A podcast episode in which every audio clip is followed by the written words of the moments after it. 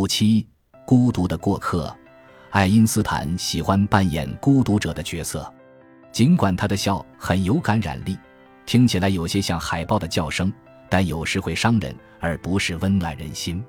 他喜欢在一群人中演奏音乐、讨论想法、喝浓咖啡、抽刺鼻的雪妙，但他与家人和密友之间却隐隐隔着一堵墙。从奥林匹亚科学院开始，他时常光顾思想的许多角落，但却回避了心灵的内饰。他不喜欢被束缚，对家人也可能有些冷漠，但他喜欢和思想同伴一起交流，并且结下了一些终生不渝的友谊。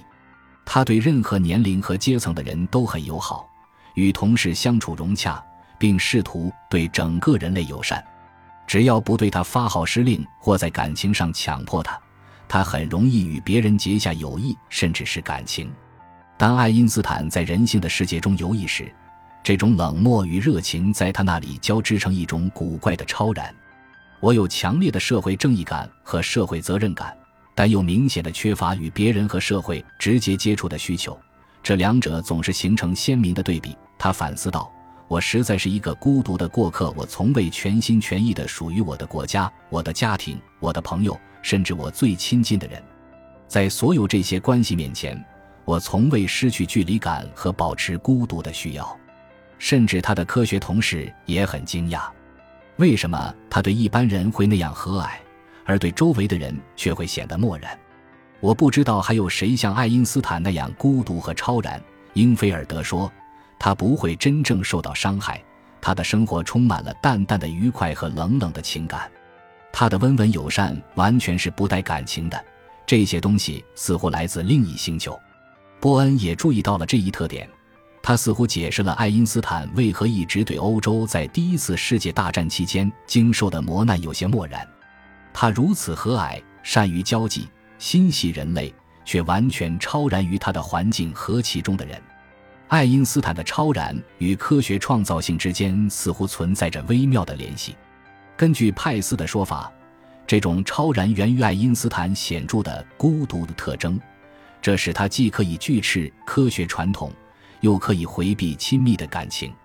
如果一个人很难被他人影响，那么无论在科学上还是在像德国这样的军国主义文化中，他都更容易打破羁绊，成为一名反叛者。派斯说，这种超然使他能在思考中度过一生，也使他一心一意、单枪匹马地追求自己的理论。爱因斯坦理解他灵魂当中相互冲突的力量，他似乎认为所有人都是如此。人既是孤独的人，同时也是社会的人。他说，他本人就是冷漠、超然与渴望友谊的矛盾体。这反映在他对名声的好恶上。精神分析的一位先驱者埃里克·埃里克森曾经这样评价爱因斯坦：孤立、隔绝与热情友好的交替轮换，似乎保持了一种动态的计划。爱因斯坦的超然态度反映在他的婚外情上。只要女性不会对他有所要求，而且让他觉得可以自由接近，或者不受他的喜怒无常所左右，那么就能维持一段风流韵事。一旦担心可能失去某些自由，他就竖起盾牌。在与家人的关系上，这一点反映得尤为清楚。他并非一味冷漠，因为有些时候，特别是米列娃令他爱恨交加。历史学家托马斯·利文森写道。他不擅长理解别人的处境，没有能力设身处地为他人的感情生活着想。在面对他人的感情需要时，他会试图退回到科学的客观性当中。由于德国货币的贬值，爱因斯坦敦促米列娃搬到德国，因为他很难用贬值的德国马克支付米列娃在瑞士的花销了。然而，当日时观测使他成名，收入有了保证后，他更愿意让他们待在苏黎世。为了资助他们，爱因斯坦将欧洲巡回演讲的收入直接寄给荷兰的埃伦菲斯特，以免这些钱被换成不断贬值的德国货币。爱因斯坦用密码式的文字给埃伦菲斯特写了几封信，称其硬通货储备为你我在这里获得的关于金离子浓度的结果。然后埃伦菲斯特将这笔钱支付给米列娃和孩子们。再婚之后不久。爱因斯坦到苏黎世去看儿子们。当时汉斯·阿尔伯特十五岁，他宣布要当一名工程师。我感觉这种想法令人厌恶，爱因斯坦说。他的父亲和叔叔就是工程师，我就要当工程师。孩子回答。爱因斯坦大发雷霆，他们的关系又一次恶化了。汉斯·阿尔伯特还给他写了一封带有威胁口吻的信。任何一个有分寸的人都不会像他那样给父亲写信。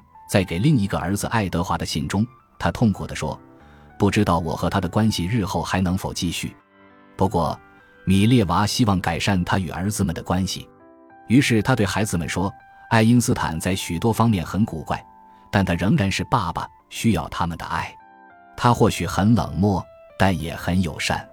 按照汉斯·阿尔伯特的说法，米列娃知道，无论他怎样伪装，阿尔伯特的个人生活仍然可能受到伤害，而且伤害很深。那一年晚些时候，爱因斯坦和大儿子又开始频繁写信，交流从政治到科学的各种事情。他还表达了对米列娃的感激，并且开玩笑说：“既然现在他不必再忍受他。”应当高兴一些才是。我不久打算到苏黎世，我们应当把一切不愉快都抛到脑后。你应当享受生活赋予你的一切，比如可爱的孩子们、房子以及不再嫁给我。汉斯·阿尔伯特报考了他父母的母校——苏黎世联邦工学院，成了一名工程师。他在一家钢铁企业找了份工作，然后在联邦工学院做主研，研究水力学与河流。他在一次考试中考了第一名。此后，他与父亲的关系不但缓和多了，而且爱因斯坦对此颇为自豪。我的阿尔伯特已经成了一个聪明能干的小伙子。爱因斯坦一九二四年写信给贝索，他是一个完整的人，一个一流的水手，不矫揉造作，值得信赖。爱因斯坦最终把这种看法告诉了汉斯·阿尔伯特，并且承认他当工程师也许是正确的。科学是一门困难的职业，他写道。有时我很高兴你选择了一个实践领域，在那里不必寻找一株长有四个叶瓣的三叶草。有一个人能够激起爱因斯坦强烈而持久的情感，那就是他的母亲。一九一九年年底，因胃癌而不久于人世的他搬到了爱因斯坦和艾尔莎那里。他所经受的折磨使爱因斯坦再也不能像往常那样保持超然。当他一九二零年二月去世时。爱因斯坦的精神濒于崩溃。我现在对血缘关系意味着什么有着痛切的理解。他写信给苍格尔，天文学家弗伦德里希的妻子凯特听说爱因斯坦曾向她的丈夫夸口，死亡根本不会影响到他，而爱因斯坦母亲的去世证明事实并非如此，这让凯特舒了一口气。爱因斯坦也会像其他男人那样哭泣，他说。我知道他会真的在乎某个人。感谢您的收听，本集已经播讲完毕。喜欢请订阅专辑，关注主播主页，更多精彩内容等着你。